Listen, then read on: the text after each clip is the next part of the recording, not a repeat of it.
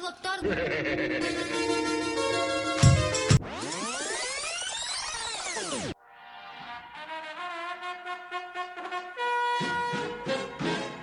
Miedo, amenaza, lucha y prevención.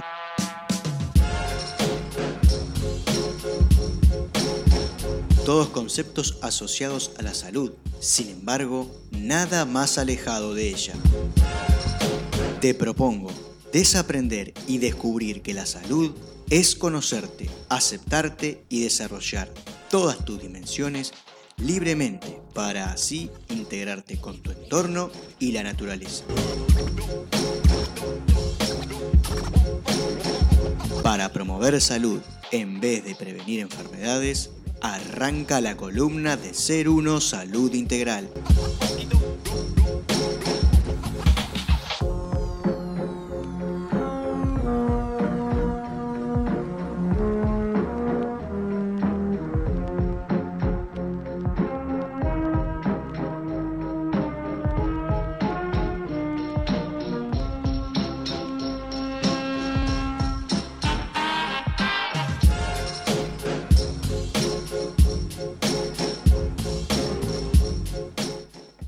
Bueno, gente, eh, después de, este, esta gran charla que tuvimos, les damos la bienvenida a la columna de Ser Uno y al invitado, que es eh, un amigo, un conocido hace muchísimo tiempo que nos conocemos. Pudimos tener alguno otro encuentro de radio, podcast y alguna que otra situación eh, humana.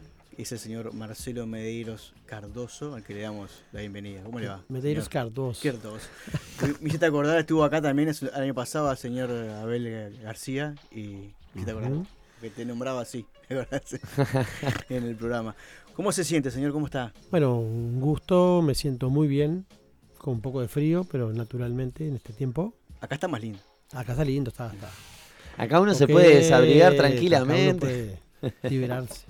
Pero muy bien, a gusto. Bien. eh, esta columna arranca siempre con cómo nos sentimos, pero creo que hoy, por los tiempos y un montón de cosas, eh, poder empezar con, con- contigo.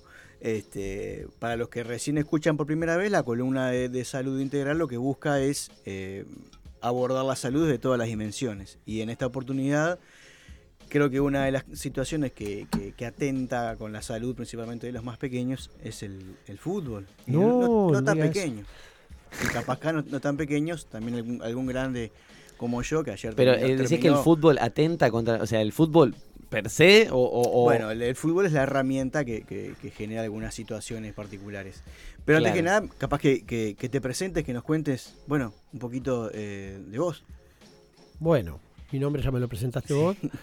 Eh, yo me trabajo, eh, me dedico a trabajar con biodecodificación, bioneuromoción, PNL, medicina germánica, distintas herramientas para poder abordar eh, lo que es el humano integral, ¿no? El- sus Todas las dimensiones. Sus dimensiones, todas, exactamente. En este último tiempo de mi vida me encontré trabajando dentro del fútbol con profesionales y metiéndome para mejorar mi calidad de trabajo, terminé haciendo el, el curso de técnico que lleva varias etapas, donde primero te resolves como técnico para niños, después pasas a fútbol amateur, formativas y terminé haciendo una licencia pro, que es la mayor licencia que hay para el fútbol, ¿no? En realidad.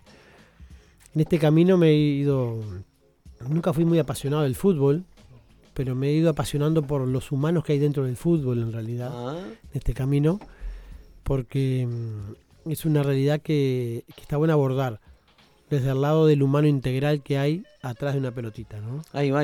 Como, No, no digo, pero ¿por qué te llamó la. Justamente por eso te llama la atención, entraste por el lado del fútbol. Yo te tenía que pensaba justamente que era por un tema de, af- de cercanía con el fútbol, porque te gusta, y dije, bueno, voy a abordar, a unir mis dos pasiones o, o mis dos gustos, así de eh, la, la- la- como la salud, ¿no? Y, y el fútbol por el otro.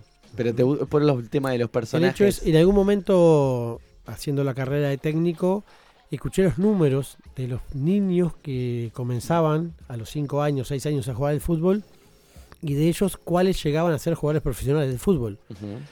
Y los números son alarmantes realmente, o sea, estamos hablando de que todos los años empiezan jugando y juegan 13, 15 mil niños y de esos solamente va a llegar a ser futbolista de élite, vamos a decir, menos del 0,1%. Estamos hablando en el, en el Uruguay. Estamos hablando desde el Uruguay. Imagínate potenciarlo a, a, todo el mundo. Entonces, eh, si bien como uruguayos nos jactamos de que sacamos muchos jugadores al mundo, realmente, y con eso nos quedamos como contentos, a mí me preocupa mucho que tantos niños arranquen con las presiones que tienen los niños hoy de tener que ser eh, Cavani, Suárez, Muslera, Godín y no sé, Pato Celeste, pero claro, arranquen con esas eh, con esas propuestas de tan pequeños, ¿no? O sea, que ese sea el horizonte. Antes jugar al fútbol en mi época era vas al baby fútbol a divertirte, a jugar y bueno, y después va surgiendo y si, si funciona bien y si no también pero hoy los niños con 5 o 6 años viven una vida de profesionales, ya entrenando 5 días a la semana y muchas veces yendo sábado y domingo a la cancha. Entonces es como una carga muy grande para un niño que solamente quiere divertirse y jugar.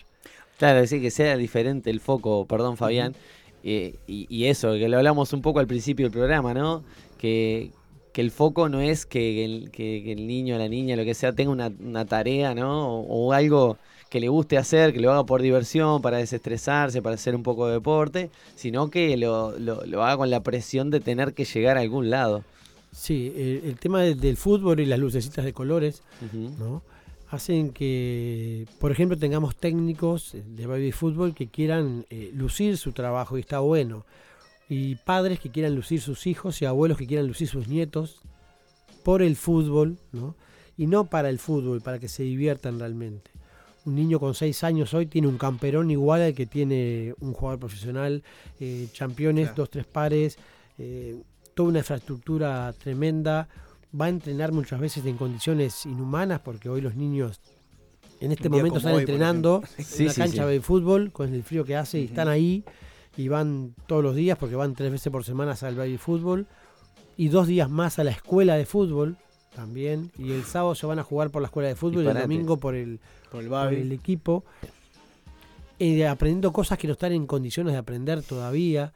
Eh, con ejercicios que a veces son para más grandes y sin embargo se le ponen a los más chiquitos. Por el asunto de la automatización, de, ser todos eh, Guardiola y creer que los niños son todos Cabanes y Suárez, ¿no? Entonces hay como una presión constante que lleva a que un niño eh, cuando llega adolescente y llega a la juventud con 18 o 20 años, ya tenga como 15 años de carrera profesional. Y es como mucho, porque ya es cuando llegan a, encontrarse con las presiones de, bueno, decir, bueno, tal vez consigo ahora una beta en el fútbol, estoy cansado. es un estrés ya no puedo conectar con el que me, me den una orden o con el sabor de jugar a la pelota, que es lo más lindo, ¿no? Si hoy... Vos nombraste que, que en tu época, hace unas décadas atrás. Ni tantas. Bueno, algunas, algunas, algunas, dos o tres décadas atrás, este, no era tan así.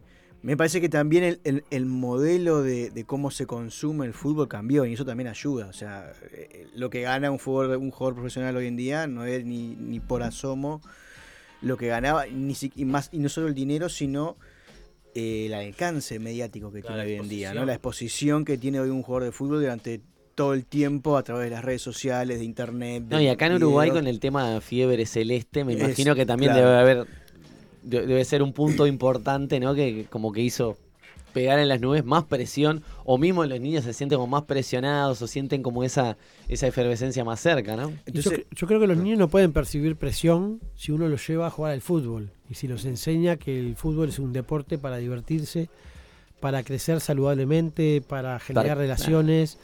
Eh, creo que los niños no son los que se, se envuelven en los papelitos de colores realmente. Sí, los papás, sí, los técnicos, sí, nosotros, los grandes, que los metemos a ese mundo y que nos llevamos llevando por el camino de eh, sabiendo que solamente un 0,1%, un y medio va a llegar a ser de esos que ellos sueñan llegar a ser, es prácticamente mejor jugar al 5 de oro. Creo que hay más chances de jugar al 5 de oro y ganar, Que, de eso. Sabiendo que solamente un 3% de ellos va a meterse dentro del fútbol profesional, entre comillas, jugar en la C, en la B, en la A. Entonces es como que es venderle una ilusión que no existe realmente. Entonces, pero todos igual se hinchamos por eso. Vamos que vas a ser Cavani, vas a ser Suárez, vas a llegar allá arriba. Y, cada vez van a llegar menos Suárez y Cavani, porque Suárez y Cavani todavía vienen de una generación donde los niños jugaban en la calle se divertían. Hoy los niños con todo lo que tenemos de seguridad y todo lo que está pasando ya no juegan más en la calle, ya no interactúan con el vecino, ya no juegan con una pelota rota. Hoy es canchas, es escuelas de fútbol y es sistematización. Entonces, cada vez eh, las patologías psicológicas en los niños aumentan y aumentan y aumentan porque la baja tolerancia a la frustración, cuando tienen 12 o 13, cuando llegan al liceo y ven que quieren ser jugadores de fútbol, no quieren estudiar porque van a ser brillantes en el fútbol.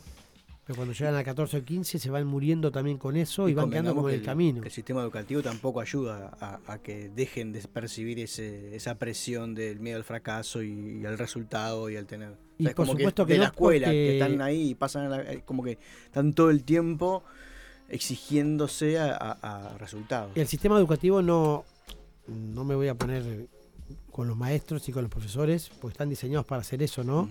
Enseñan solamente a copiar y a repetir. Eh, son pocos los lugares, si bien hay algunas escuelas y hay maestros específicamente que sí enseñan el amor por el conocimiento, son pocos los que enseñan realmente eso. Enseñan a repetir, o sea, si vos me repetís bien la lección, yo te voy a pasar de clase y así vamos construyéndonos.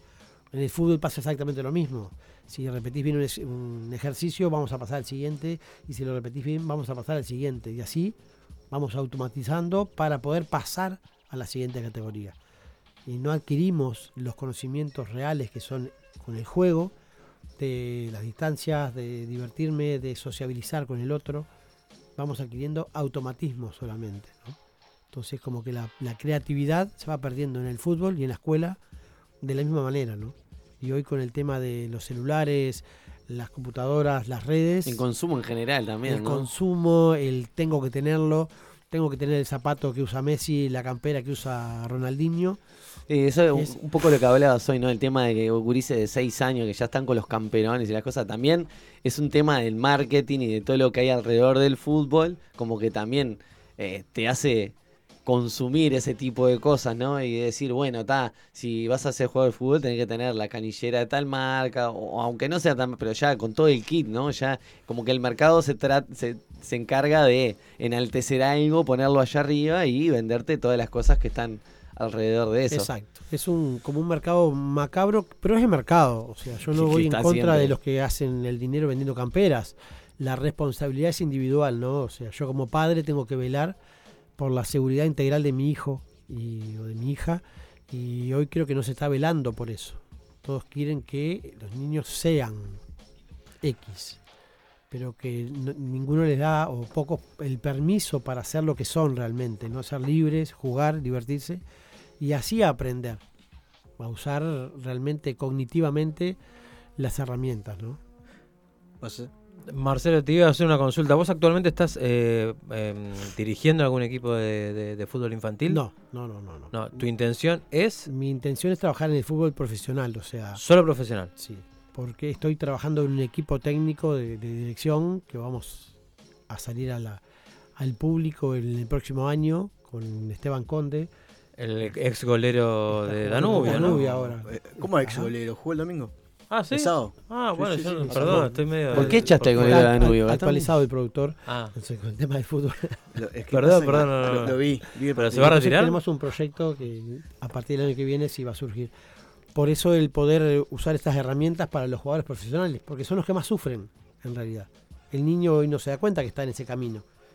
Entonces, pudiendo cambiar la cabeza del jugador profesional, que es el que está sufriendo hoy, de no poder sostener un equilibrio, no puede sostener cuatro partidos jugando igual, si bien son profesionales y todos saben lo que tienen que hacer, ¿no? O sea, esos desequilibrios emocionales generan que los jugadores vayan en, como un sub y baja, ¿no?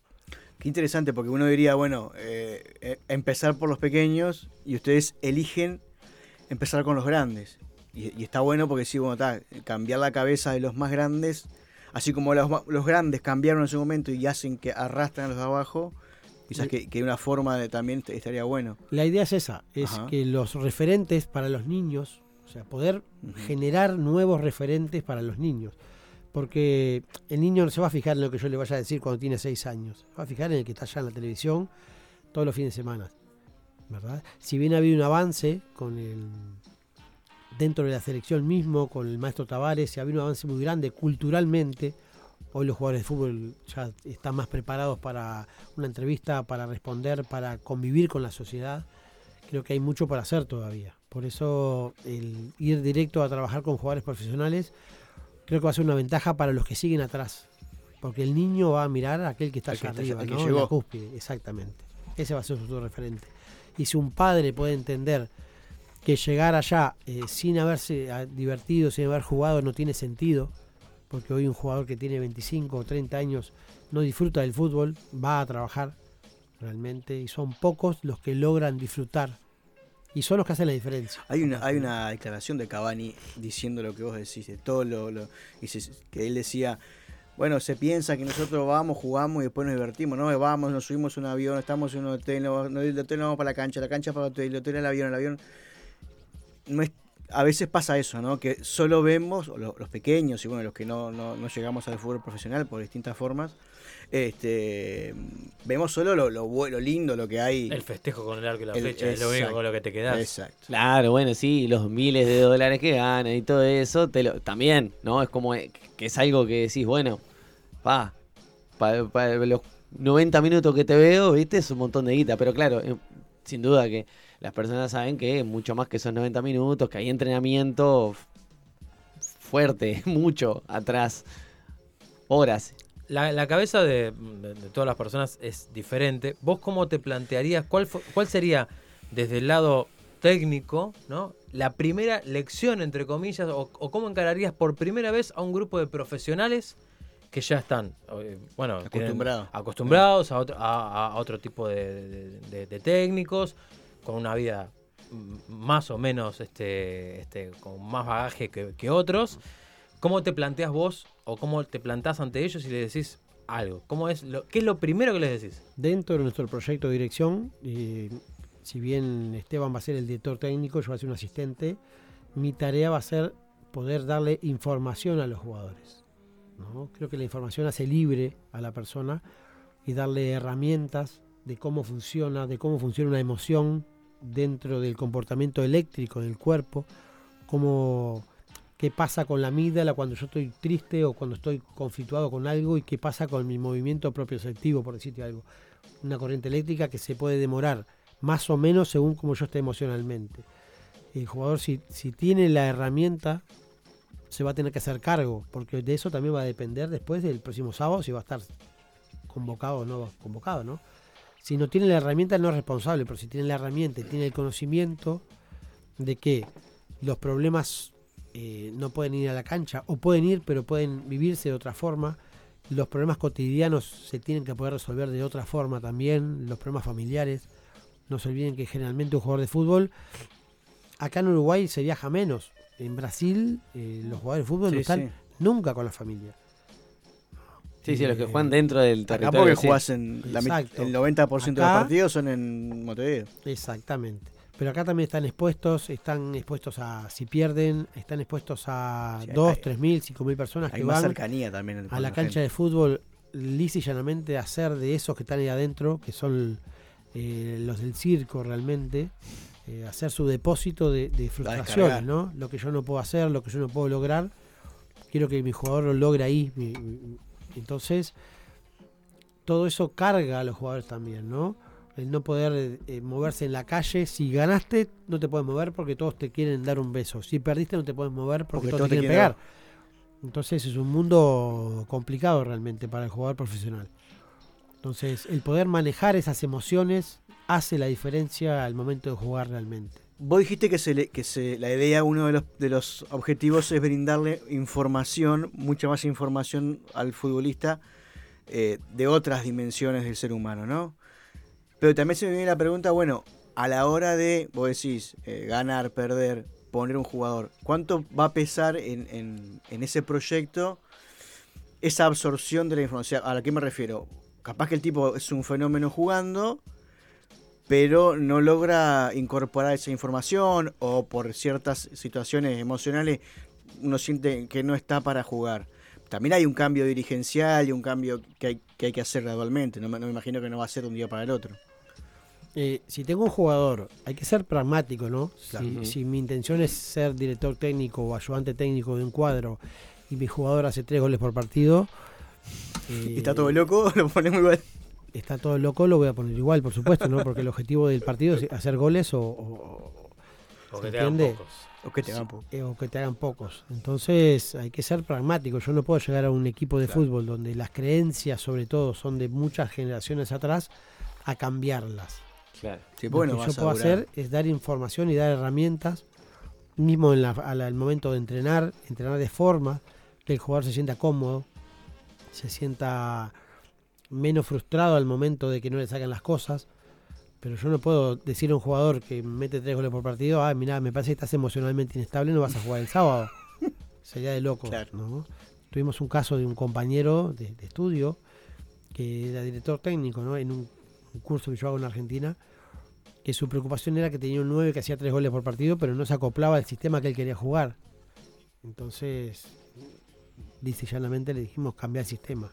Claro. Pero ¿qué, qué pasa, por ejemplo, con un, un, ejemplo, capaz que me lo podés responder rápido?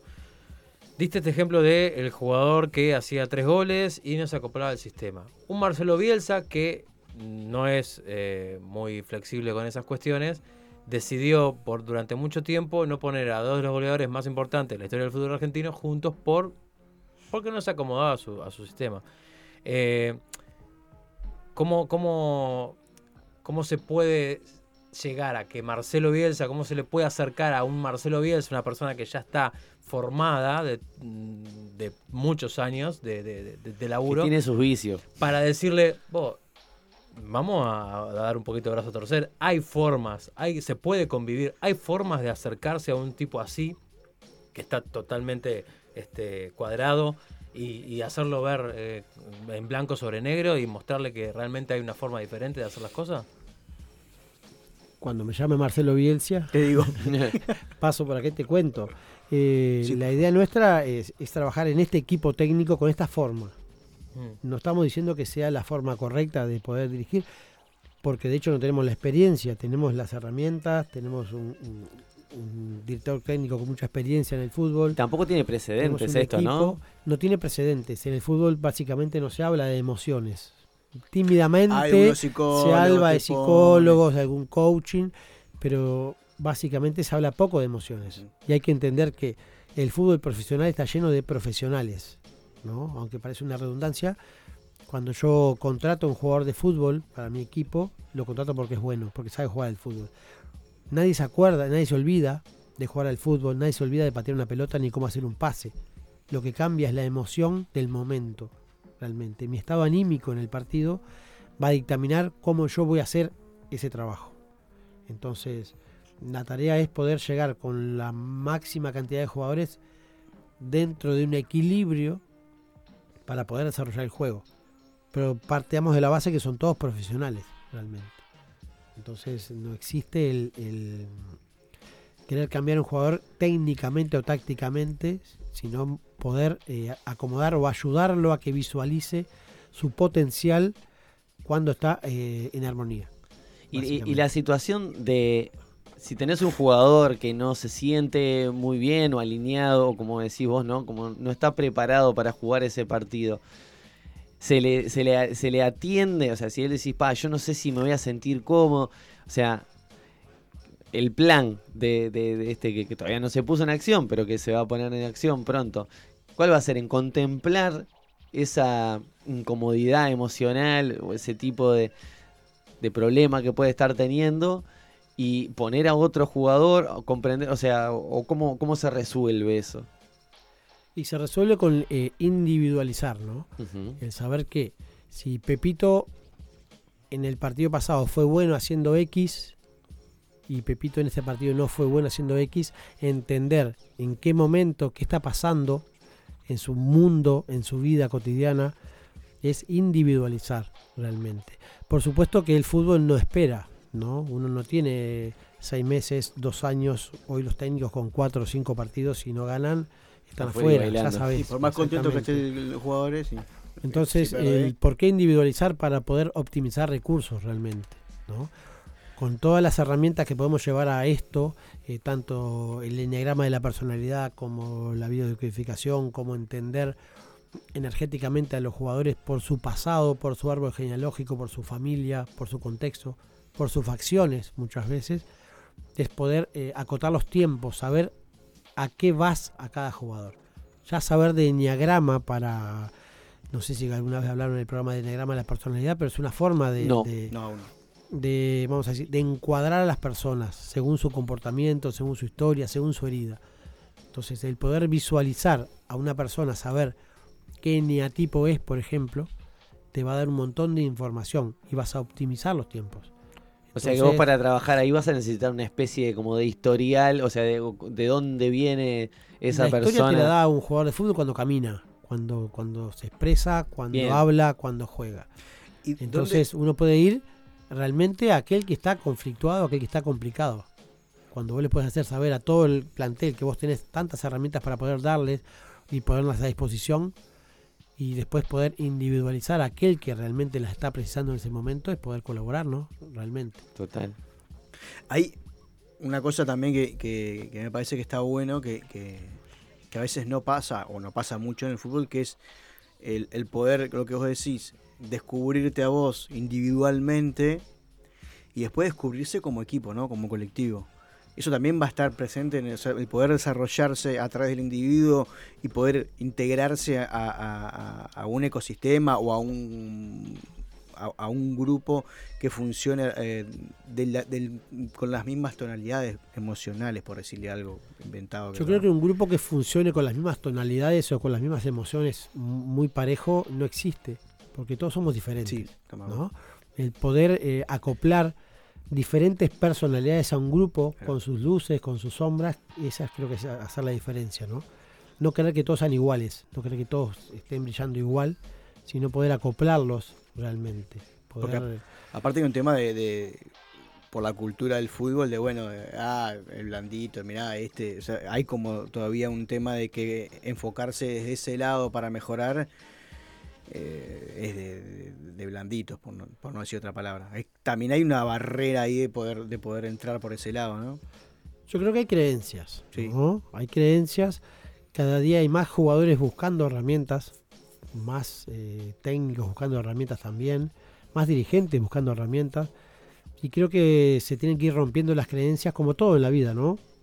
De a poco ir entrando en ese mundo que es muy duro, donde de emociones generalmente no se habla, donde no se puede expresar eh, una emoción porque eso puede mostrar que uno está con alguna fraqueza y eso genera que no, el fútbol es para los machos, para los duros o para las mujeres que son más duras también, ¿no? Y creo que no es así, es arte y el arte tiene que estar con una persona armonizada para que salga.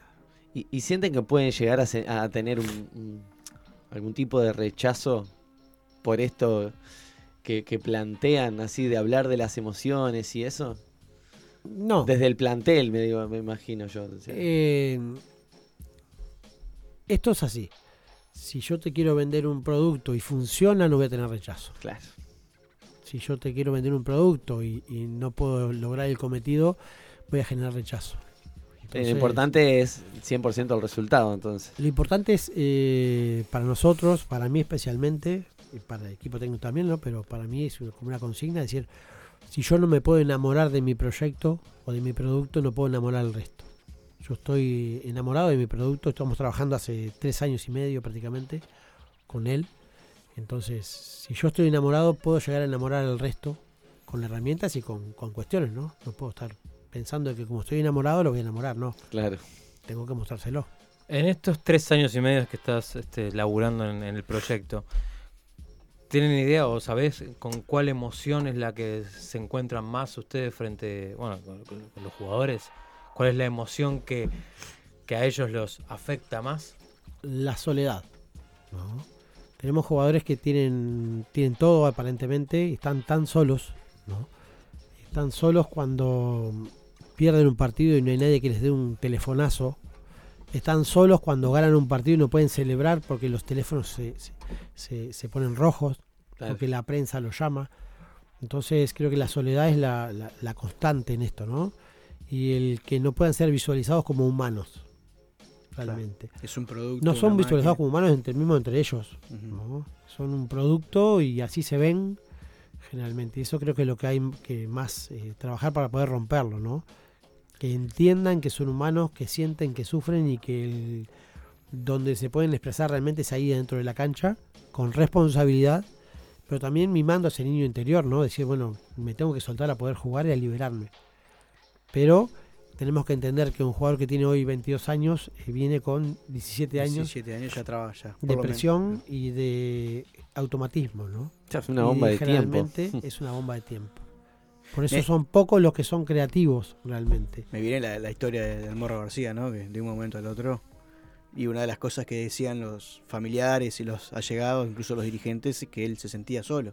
Sí. Y a pesar de que todo el mundo lo rodeaba y un montón de cosas. ¿Qué cree- creen ustedes, si lo han, lo han evaluado, ¿no? De, de todos los desafíos o, o problemas que, que puedan tener o, o- o resistencias que pueda haber, ¿cuál es el que ustedes creen que es el, el- el- el más recio o el más fuerte, para decir, el, el más difícil de, de- de pasar? Con la creencia que, que hay, que, que haga que no puedan, que les cueste más a nivel de fútbol. Yo creo que no hay ninguna. El tiempo.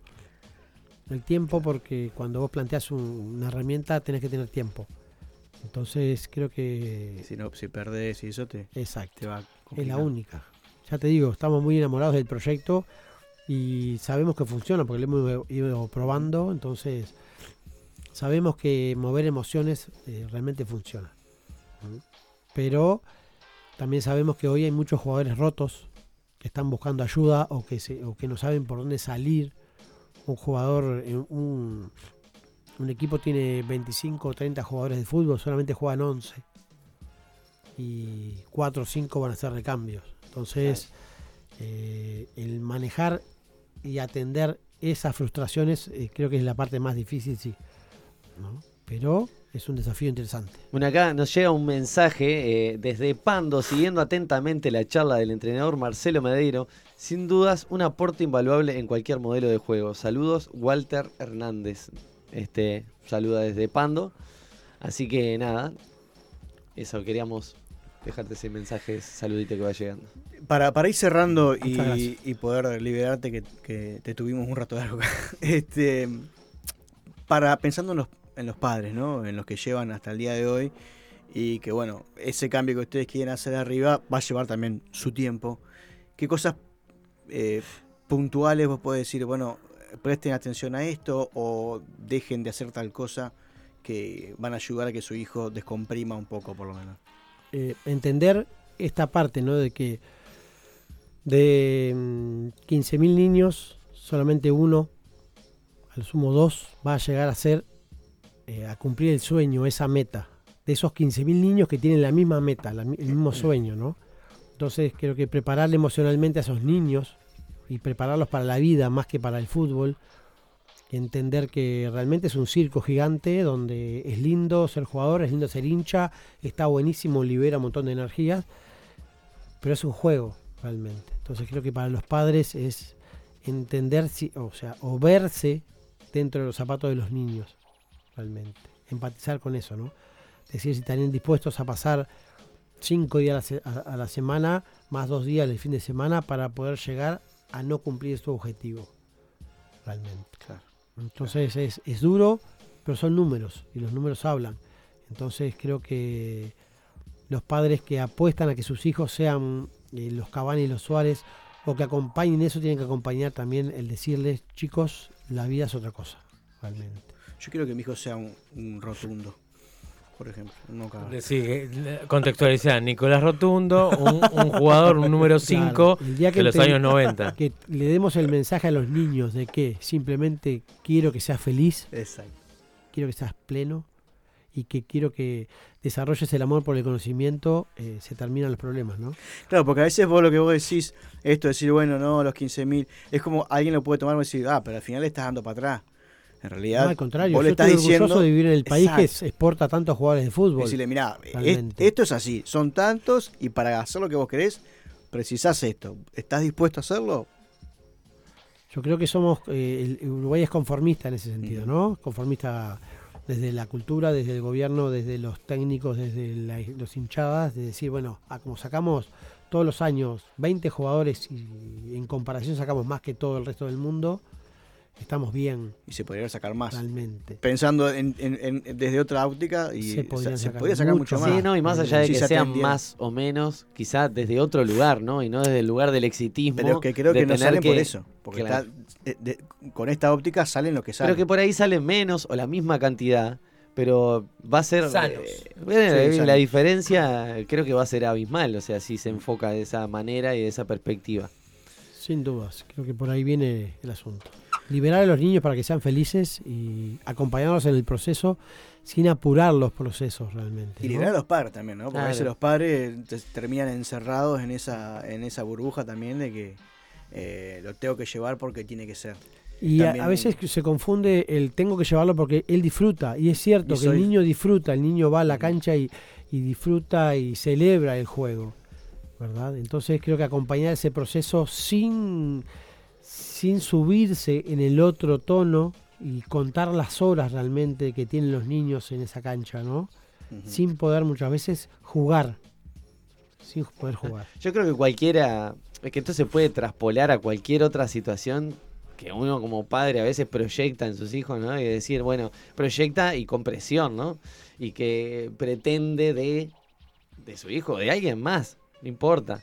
Como ejerce una presión y, pretende que eso sea como, como uno proyecta, ¿no? Entonces, no solo eh, enfocarlo en el fútbol, sino que quizás esta nota también sirva para reflexionar con respecto a qué proyectamos nosotros sobre nuestros hijos, sobre alguien que necesitamos o, creem- o creemos que esa persona necesita tener éxito de determinada manera en, en una actividad.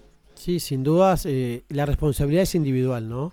Entonces a veces colocar en los niños algo a lo que yo no estoy dispuesto a, a jugármela, por ejemplo, el divertirme o el aprender una carrera, o a veces quiero que mi hijo sea médico, pero yo no me atrevo ni siquiera a abrir un libro. Entonces, ¿cómo le digo al niño, mira, vas a ser un buen médico, tenés que estudiar, tenés que prepararte cuando ven que yo no me acerco a los libros? No los puedo motivar Claro. realmente. Entonces, repito, generar el amor por el conocimiento es una, creo que una clave Pero también Que- por la libertad. que se puedan y el amor por el conocimiento te hace libre realmente, Claro, ¿no? Entonces que puedan realmente jugar, divertirse, esa es la lección que van a aprender toda la vida y toda la vida van a poder jugar y divertirse con responsabilidad, por supuesto. y a Marcelo, los ¿cómo- padres que, que realmente si quieren jugar al fútbol que se pongan las medias y los zapatos, si quieren jugar al básquetbol que se pongan los zapatos y las medias y arranquen. Lo mismo, ¿no? Que vayan por sus sueños, no que manden a sus hijos a sus hijos por a- sus sueños. por sus sueños. porque Total. los sueños están ahí. Uno puede hacer lo que quiere cuando quiere. El tiempo no existe realmente. ¿Cómo te sentiste, Marcelo, con la charla? Muy bien, espectacular. Bueno, me alegra mucho. Eh, si te quieren contactar o algo, ¿querés pasar algún teléfono? 096-247-970. Para cualquier consulta, ese tipo Cualquier de consulta, lo que sea. Poder colaborar y acompañar procesos. Bien. Eh, Fede, ¿tenés canción, algo? Sí, hay cancioncita, obviamente, no vamos a dejar un espacio mudo. Este, despedimos entonces a Marcelo, que le agradecemos mucho por estar acá, con una hermosa canción del señor Claudio Tadei, Cositas Buenas.